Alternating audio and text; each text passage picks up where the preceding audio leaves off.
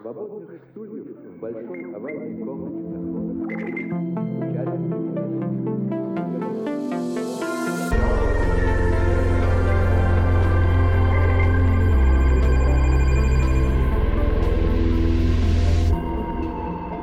Привет, это проект «Мастера» и подкаст «Улица Ленина». Мы продолжаем наше путешествие по малым, с населением от 20 до 200 тысяч человек, городам России. Но мы стараемся не просто увидеть, а понять эти города, оценить их с точки зрения нашей специализации, найти в них малый бизнес, креативные индустрии, локальную культуру. Мы узнаем, кто и как меняет среду этих городов, как развиваются крошечные наукограды, индустриальные центры, северные стройки. Наша остановка сегодня — Тайга, Ноябрьск. Год основания основания поселения 1975. Статус города присвоен в 1982. То есть в 2022 всего 40 лет исполнилось. Население 100 тысяч человек.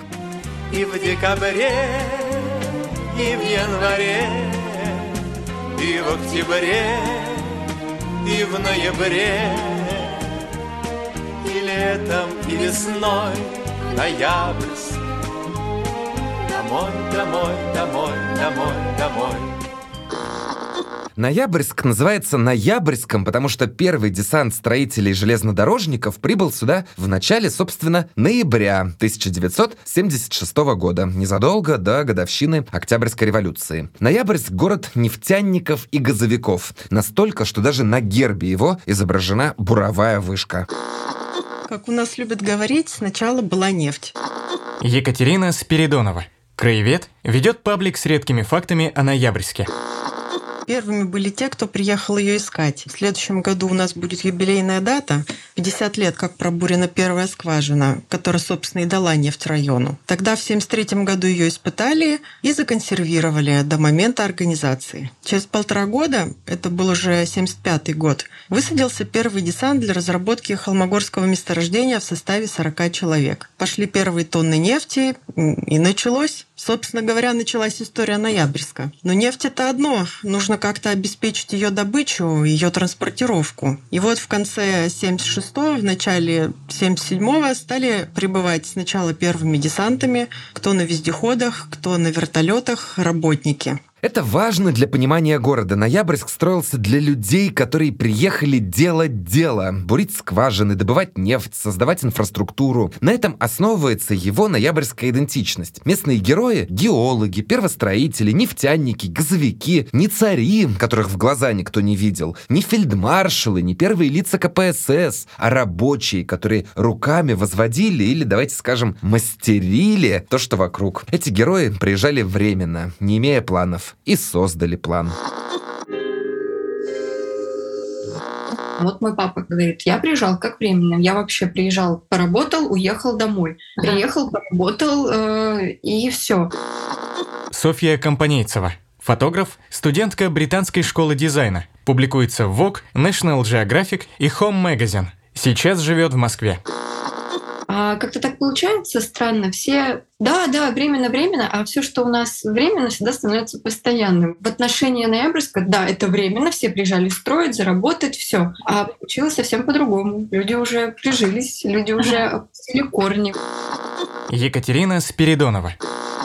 Какая была работа? Работа была адская. Работа была физически тяжелая, в нечеловеческих условиях. Бывало, что и техника отказывала на холоде зимой. Бывало, что техника проваливалась в болото летом, а люди все равно продолжали работать. Гвозди б делать из этих людей Крепче б не было в мире гвоздей. Про первопроходцев можно сказать, потому что, на мой взгляд, это какие-то невероятные люди, которые в 50-градусные морозы, живя в палатках, начинали строительство города. Причем в конце 70-х, как рассказывают, были очень суровые зимы, и даже на термометрах не было видно красного столбика, потому что температура только минус 50. Это сейчас у нас строительный сезон считается лето, а в те времена и забуривали и строили именно зимой, потому что пока не было ни автомобильной, ни железной дороги, добраться можно было только и добраться, и подвести оборудование, и стройматериалы можно было только по снегу. Соответственно, когда снег растает, появится болото, добраться до объектов можно будет только на вездеходе и на вертолете.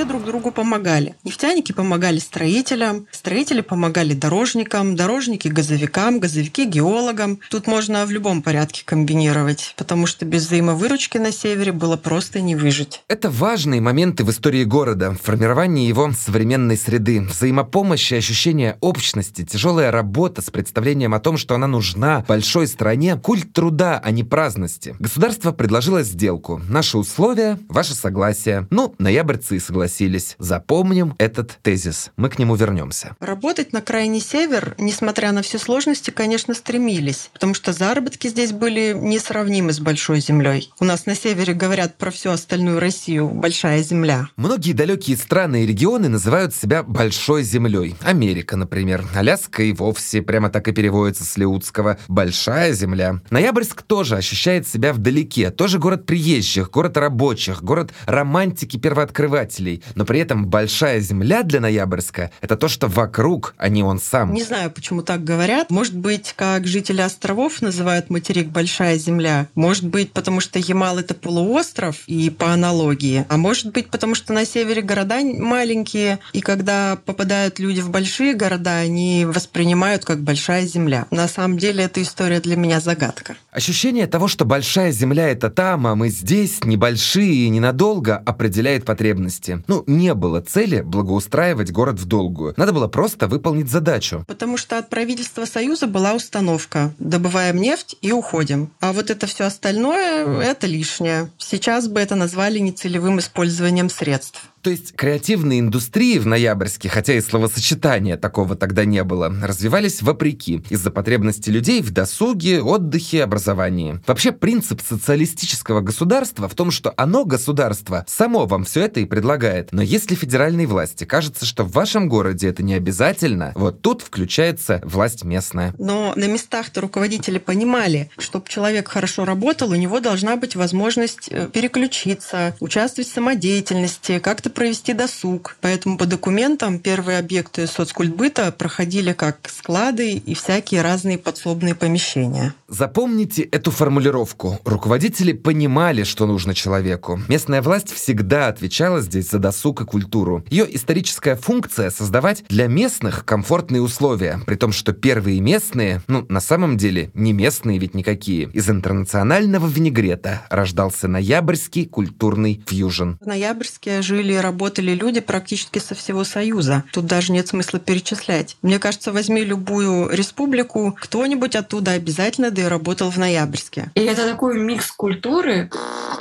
Софья Компанейцева. Мы, например, знали всегда все праздники э, татарские, э, азербайджанские, украинские, э, русские. То есть очень было много праздников, и ты всегда их воспринимал не как чьи-то чужие, а вот интересно, классно. У меня вот подружка, она э, мусульманка, но она отмечает Пасху. Я даже помню в нефтянике, когда-то давным-давно э, мы ходили с родителями на народные гуляния. Там такие были прямо тематические. Значит, эта неделя у нас тематика такая. И там все наряжались, кто-то в кокошнике, кто-то там в вязанках. То есть э, было очень интересно. И поэтому за счет того, что город, э, грубо говоря, такой, что съезжаются очень много людей, он богат культурой. Поэтому это, наверное, самое основное, то, что есть в Ноябрьске, это разные люди, совершенно разные, с разными культурными историями, происхождениями. Итак, эмигрантская, но в масштабах Союза культура. Разные истории, разные происхождения. Из таких разностей обычно рождается неофициальная культура региона. Примеров масса, от французских художников до американского джаза или хип-хопа. Но вот и Ноябрьск — это тоже хип-хоп. Ноябрьск это город моей мечты Я знаю точно, я его люблю, правда Очень-очень, я без него никто Как без коня наездника Это город лучший среди тысячи известных Люди здесь обычно живут рутинно, то есть Виталий Киргинцев, участник хип-хоп команды RSVT Production, идеолог брейкданса и основатель школы Snowbeat в Ноябрьске. Работа, дом, работа, дом, отпуск, уехал, приехал, работа, дом, работа, дом, садик, секции. Секциям достаточно. Есть э, группировки, если ты в них э, как бы знаешь, общаешься в этой среде, то ты можешь найти. Такие бывают вещи редкостные, интересные, там, которые там даже в Тюмени нету и так далее. Такое тоже есть, но это за счет, получается, индивидуальных особенностей там личности.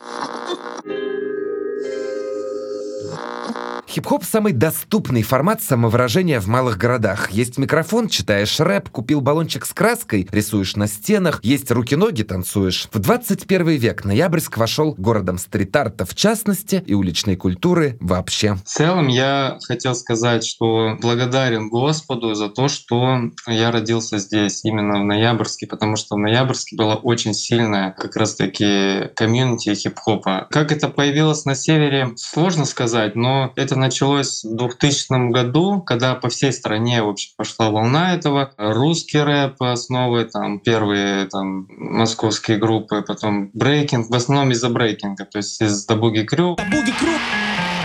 Прекрасные ребята. Хочу посоветовать мне купить роликовые коньки.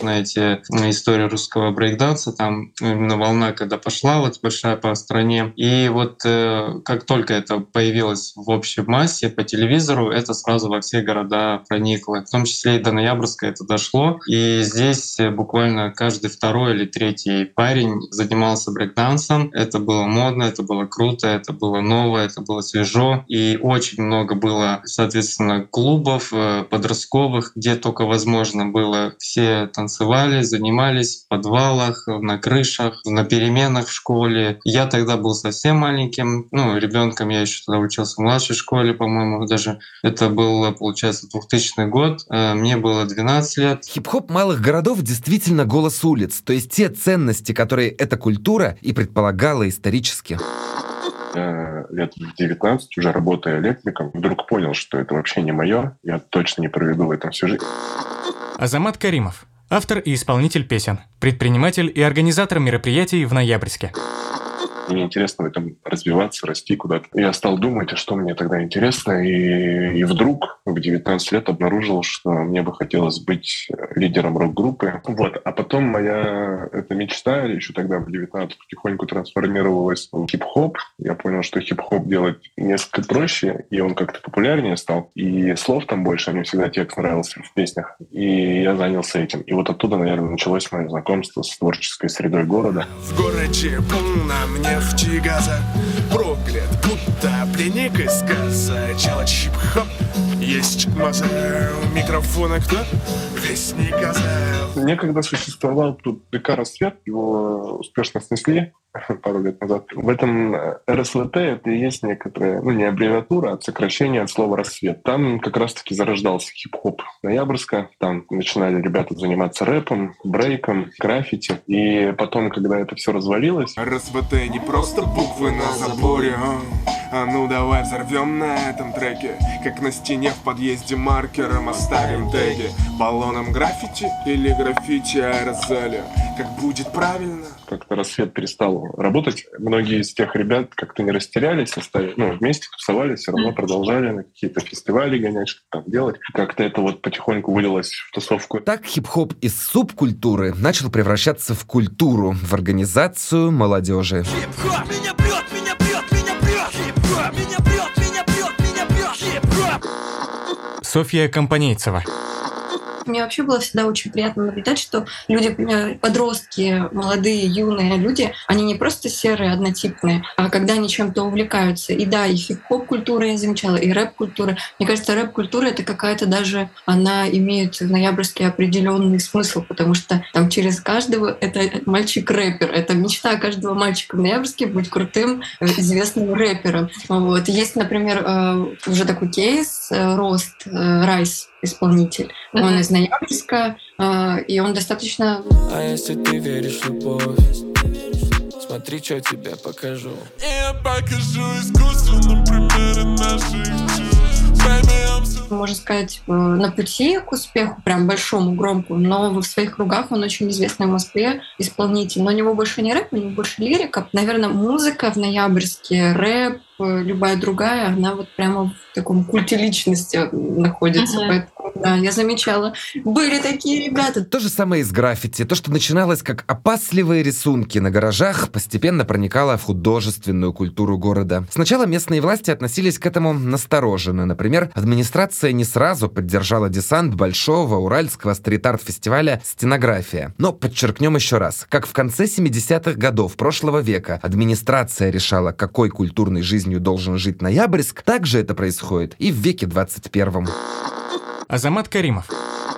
Я просто сидел на работе, я работал в молодежной политике тогда, и мне позвонили, сказали, помогите нам, вот мы с Екатеринбурга, мы едем в Ноябрьск. Я говорю, а можно где-то ваши работы посмотреть? Они говорят, можно. Я открываю, и, и вот так у меня глаза округляются. Это оказался проект «Стенография», город э, Екатеринбург, они сейчас работают вообще по всей России. И тогда они сказали, что они договорились с местными властями, а местные власти их как-то кинули в последний момент, сказали, что все, ничего не будет. И вот как-то тогда мы с ними законтачились, я их познакомил с тусовкой РСВТ, вот с тех пор как-то Ноябрьск сильно продвинулся в плане стрит-арта. Ну вот в этом году нарисовали несколько потрясающих объектов. С тех пор стрит-арт — важная визуальная составляющая Ноябрьска. Это уже не просто теги, объемные буквы и граффити в традиционном понимании этого слова. Это изображение олимпийского мишки, лыжники на спортивной школе. Граффитчики объединились с госслужащими и начали раскрашивать город. Бывает, э, директор — это в зоне его ответственности, и вот у него есть какая-нибудь стеночка, и вот он конкретно, он может договориться с конкретным художником и разрешить нарисовать на этой стене. В остальном приходится иногда делать это ну, незаконно. Mm-hmm. Вот мы так, мы, мы так делали, например. Просто пошли, нашли какой-то серый ящик, вот с тем же Максом летом, и он говорит, слушай, этот ящик похож там на какого-то мультяшного персонажа. Я не видел этот мультик, но он говорит, вот, я хочу его нарисовать. И, и мы стояли, рисовали, и мимо нас шли люди, ну, блин, хоть бы один сказал, что да, вы что тут творите? Все проходят вот так, о, как прикольно. Какой, какой старый некрасивый ящик был. А теперь смотрите, что-то яркое интересно. Как бы реакция такая у людей. То есть, смотрите, Азамат, работая в местном департаменте молодежной политики, оттуда продвигал неофициальную культуру. Вот так здесь все и устроено. Помните районных начальников из первых минут подкаста, которые тайком открывали ДК? Ну вот, та же история. Обратная сторона этой удобной прямой связи в том, что делать что-то самим то ли в голову не приходит, то ли не принято. Все через администрацию администрацию. А если администрация чего-то не согласует, ну, значит, не откроется ДК, не выйдет граффити из подполья. Я работаю сейчас в компании 2GIS. Наш директор был готов оплатить работу художника, краску, лишь бы согласовали какую-то точку. Ну вот я все лето пытался хоть что-то согласовать. Причем предлагал картинки, знаете, там Юрий Шатунов, например. Детство, детство, ты куда бежишь? Детские площадки ищите в приложении 2GIS. Большое лицо Шатунова. Вот. Не то чтобы нет категорично, но типа, ой, давайте вот это на следующий год раз посмотрим, а это вот туда напишите. В начале 21 века хип-хоп-культура в Ноябрьске была на подъеме, а потом администрация охладела к уличному искусству, а те, кто им занимался, как будто сдались. Виталий Киргинцев какое-то время, э, в какой-то момент они решили, что этого не надо. Это вот в году, наверное, 2013 они решили, что хип-хопа в городе не, не должен быть, брейкданс не нужен. И все перестали там финансировать и перестали что-то делать, и это затухло, короче. То есть пока есть поддержка государства, оно развивается. Там есть площадки, есть где заниматься. Нету, тут за свой счет, за свои усилия невозможно вообще абсолютно, наверное, никак. Местная администрация — это не механизм давления. Нет, чиновники стотысячного города не оторваны от жителей. Здесь действует какой-то непрописанный договор, и детали этого договора — ключ к пониманию креативного потенциала Ноябрьска. В маленьких городах более тесная сцепка между администрацией и горожанами. Анна Преображенская, соосновательница клуба интеллектуальных игр «Квиз за 60 секунд» в Ноябрьске. То есть э, мы, гуляя просто по парку, очень часто можем встретить главу администрации, катающегося с детьми на велосипеде рядом с, нами. То есть мы, это какая-то такая большая семейственность, наверное, и поэтому, когда в маленьких городах возникает у кого-то какая-то идея, э, вот это сарафанное радио у нас оно очень быстро работает. И обязательно у тебя в твоем кругу найдется какой-то человек, скажет, о, прикольная идея, а что ты не пробовал там податься на грант? Вот я слышал, тут вот там округ помогает, здесь город помогает. И возникает действительно такой резонный вопрос, почему, если у меня есть какая-то идея, есть какая-то мечта, я при этом могу еще и воспользоваться поддержкой э, городских властей или окружных властей, почему бы это не сделать? А в больших городах, наверное, вот эта цепочка, она более длинная, то есть люди думают, господи, да пока пойдешь, ты там напишешь какое-то заявление, где-то подашься на этот грант, это столько, такая конкуренция высокая. И, наверное, ну, принимают решение, что проще самостоятельно как-то это все раскрутить, чем э, обращаться куда-то за помощью, за какой-то поддержкой. В больших городах всегда есть официальная и контркультура. В Ноябрьске такой оппозиции как будто бы нет. Как первые строители выполняли заказ, так и нынешние энтузиасты продолжают видеть свою жизнь в согласии с государством. Чем мне, допустим, импонирует работать э, в бюджетной структуре? Айрат Лукманов, видеограф, автор фильма о ноябрьских байкерах, автограф на карте России. Это те заказчики, которые дают тебе заказы на постоянной основе с фиксированной зарплатой и с возможностью всех привилегий обычной работы, но ты выполняешь только то, что ты любишь. Ты мог выйти, и тебе надо, допустим, какой-нибудь и fashion, и mood видео. Ты можешь попробовать предметки разные поснимать. Варианты, наверное, для старта и роста в региональном смысле я лучше, не знаю, не могу ничего придумать, потому что даже тех же свадебных видеографов, которые, ну, если ты действительно действительно круто снимаешь, ты можешь, конечно, подвыгореть из-за того, что у тебя одинаковые заказы, и uh-huh. только с хорошим именем, наверное, у тебя эти заказы будут настолько, их и достаточно, чтобы ты и сам жил, и делал, что ты хотел. В молодежке ты получаешь заказы, ну и тебе платят ежемесячно зарплату, и ты развиваешься в том, чем себя любишь, ты ездишь на форумы, смотришь на людей, которые тебя вдохновляют. Структуры молодежной политики — это доступные карьерные лифты, возможности путешествовать, развиваться, может быть, застали. Когда-то давным-давно начиналась э, форумная кампания в молодежке вообще в целом. Это были селигеры, это было... Вот на все эти штуки я ездил, но просто как участник. И я смотрел, как видеографы, которые снимают эти форумы, показывают нам отчетники за день. Я смотрел и думал, блин, ну, наверное, э, это у гиперталантливые люди, потому что настолько в короткий срок нужно было все снять, все смонтировать. Они меня, в общем, вдохновляли.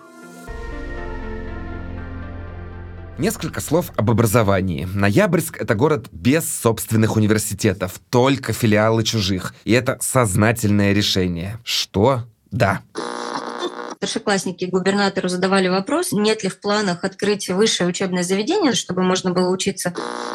Юлия Руснак, журналистка, ведет блог о своей жизни в Ноябрьске. Так вот, э, Дмитрий Андреевич честно ответил, что я не хочу открывать на Ямале, я хочу, чтобы наша молодежь выезжала учиться в большой город, впитывала в себя какой-то культурный код там, э, и ценности больших городов, э, новые идеи, и возвращалась, привозила их сюда. Ну вот такая вот интересная политика, очень классная. При этом Ноябрьск допускает культурные и образовательные резиденции. Если администрации понравится ваш проект, она может создать условия для его реализации. Азамат Каримов. Так, на бумагах это вообще какой-то супер творческий проект, классный, там будет какая-то своя серьезная профессиональная студия звукозаписи, какие-то залы, все это будет направлено на творчество, там можно будет тусоваться круглосуточно, то есть ночью, если ночью творится что-то, ты можешь туда прийти, охранник тебя пустит, там можно будет посидеть, потворить что-то. Ноябрьск активно выдает гранты и стремится развивать креативную среду. Поддержанных проектов здесь гораздо больше, чем независимых. Многие города позавидовали бы такой ситуации, но есть и обратная сторона. Взять и сделать что-то самому, совсем без оглядки на местные власти, как будто бы и не нужно. Все и так работает. Вот скоро и арт-пространство появится, тоже в результате получения гранта. Виталий Киргинцев пространство должно появиться. Это будет называться арт-резиденция, миксер. Там будет большое здание, где можно будет приходить, общаться как раз-таки о том, о чем я говорю. Там будут залы и сцена. Время покажет, насколько это актуально для нас. Юлия Руснак. Город очень любит, поддерживает молодежные инициативы. Ну, я бы, например, если бы у меня был шанс еще раз оказаться в молодежной политике, оказалась бы, да. То есть я сейчас уже там на уровне взрослого человека понимаю, что после 35 лет мне стало немножко сложнее продвигаться в своих каких-то инициативах, хотя тоже очень много поддержки молодым предпринимателям и предпринимательским проектам в том числе. Реализуется сто процентов.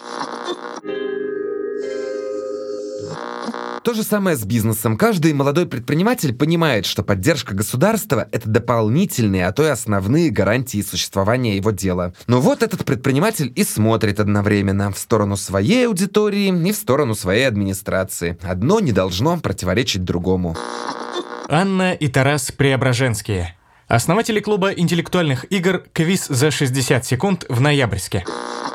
Ну, регион не бедный, чтобы не учитывать любые инициативы. А предприниматель, если не глупый, он будет соотносить свои желания и свои инициативы с тем, что какие варианты есть помощи, в том числе со стороны государства. Почему бы это не реализовывать совместно? Потому что, собственно говоря, интересы абсолютно те же самые у тех и у других. Студенты, которые вернулись отучившись, они начали привозить кофейни, кафе, всевозможные какие-то развлекательные форматы. Очень хорошо способствовало этому направлению всевозможные наши департаменты Анна и Тарас открыли по франшизе клуб интеллектуальных игр. Это не бизнес, но досуг и для участников, и для организаторов. Вы употребили вместо, то есть это не вместо, это дополнительно. Это вместе. Да, вместе. Тарас совмещает это с основной работой. Я, находясь сейчас в декретном отпуске, имею немножечко побольше свободного времени, поэтому какие-то там вопросы получается закрывать у меня. Но по большому счету, ну, мы прежде чем прийти к клубу 60 секунд, мы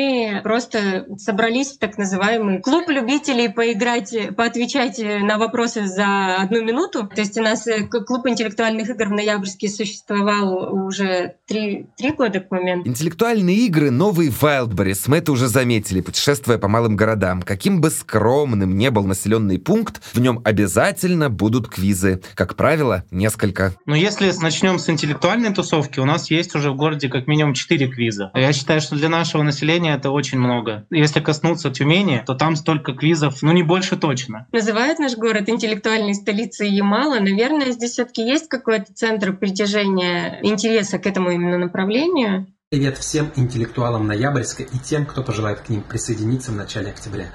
Меня зовут Ким Галачан, и я надеюсь, вы успели соскучиться, так как уже скоро я снова прилечу в ваш гостеприимный город. Интеллектуальные игры Анны и Тараса — это чистый энтузиазм, как клубы для общения, которые организовали первые строители. Если энтузиазм пропадет, культурная жизнь останется, но будет идти по расписанию. Мероприятия, вот они действительно завозятся по какому-то строгому графику. У культуры какие-то есть движи, есть какие-то движи у спорта, спорта, приезжают, проходят какие-то соревнования, каждый горожанин понимает, что когда организуется какое-то событие, это будет ярко, качественно и ну, дорого в хорошем смысле. А с точки зрения интеллектуальных игр, это, наверное, как раз вот кроме кино и ресторанного направления, мне кажется, это единственное место, где можно каждую неделю или две найти себе выход из дома. То есть у нас же э, в больших городах еще как? Осень, весна, лето. Ходи, гуляй, дыши воздухом, птички и так далее. У нас же начиная с октября и заканчивая апрелем апрелем, то есть ты выезжаешь куда-то. Тебе или выехать в ресторан, или выехать в театр, или на интеллектуальную игру.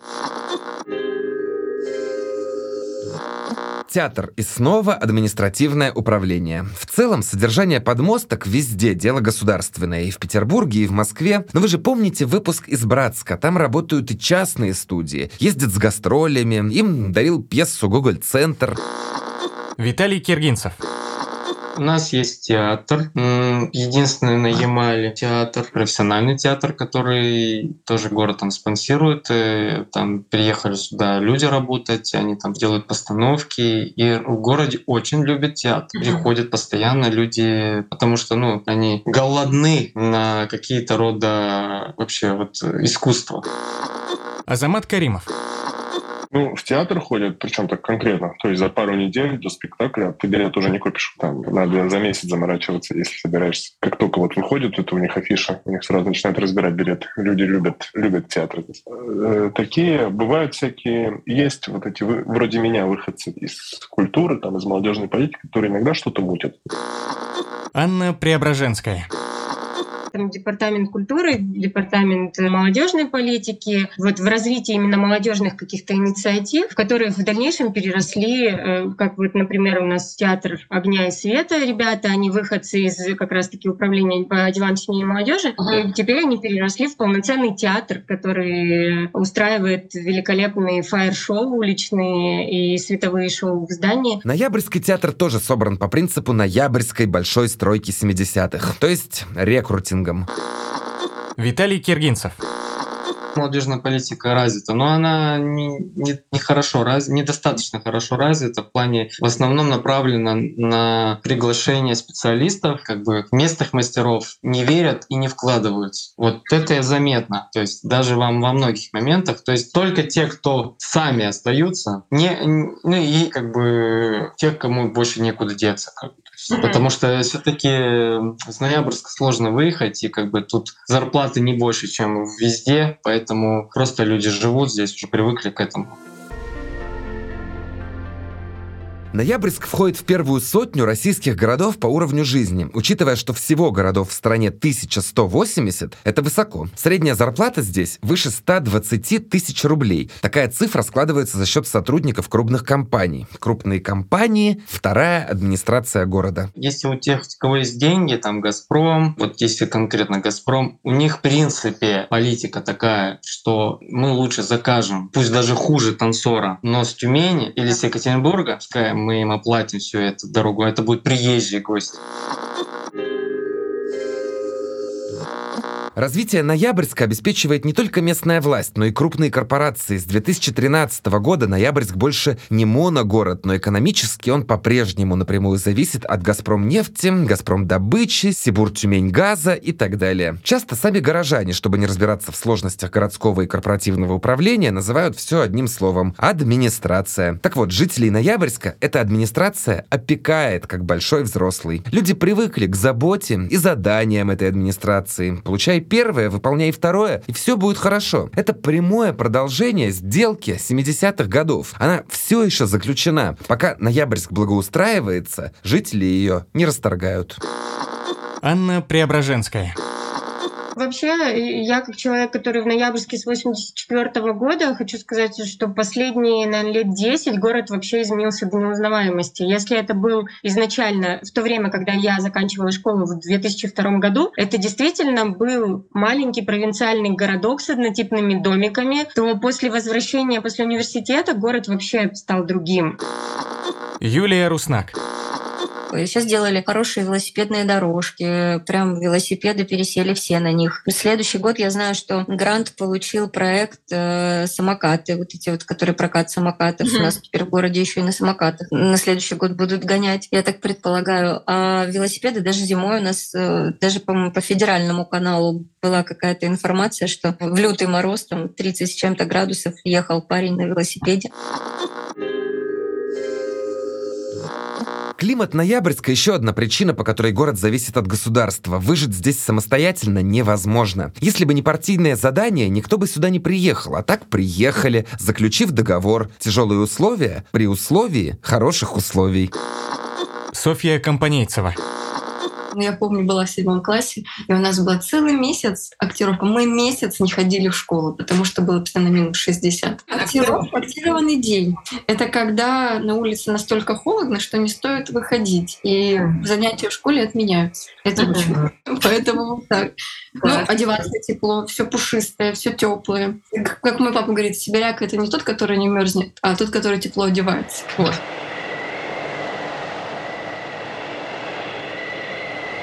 Ну, когда ты постарше, да, это, конечно, не круто. Я помню, я работала в культуре, и был такой момент, когда очень сильные холода были, и машины не заводились. Вот просто машины. И была одна машина у нашего коллега, которая заводилась. И мы, она забирала по точкам ребят и везла их на работу. В этом плане, конечно, бывает прям такие экстренные, ну, даже не экстренные, прям экстремальные условия. Дворы в Ноябрьске, что банки с соленьями, а машины, плотно набитые в них огурцы. Зимой почти из каждого капота торчит вилка штука. Дело в том, что внутри автомобилей находятся прогреватели, а провода от них, ну, по сути, просто удлинители, свешиваются из окон квартир. Припарковав машину, водитель подключает ее прогреватель к этому проводу, а утром, проснувшись, втыкает его в розетку у себя дома. И к моменту выхода на улицу машина ждет его уже более-менее прогретой. Прогреватели — неотъемлемая часть пейзажа Ноябрьска. Екатерина Спиридонова.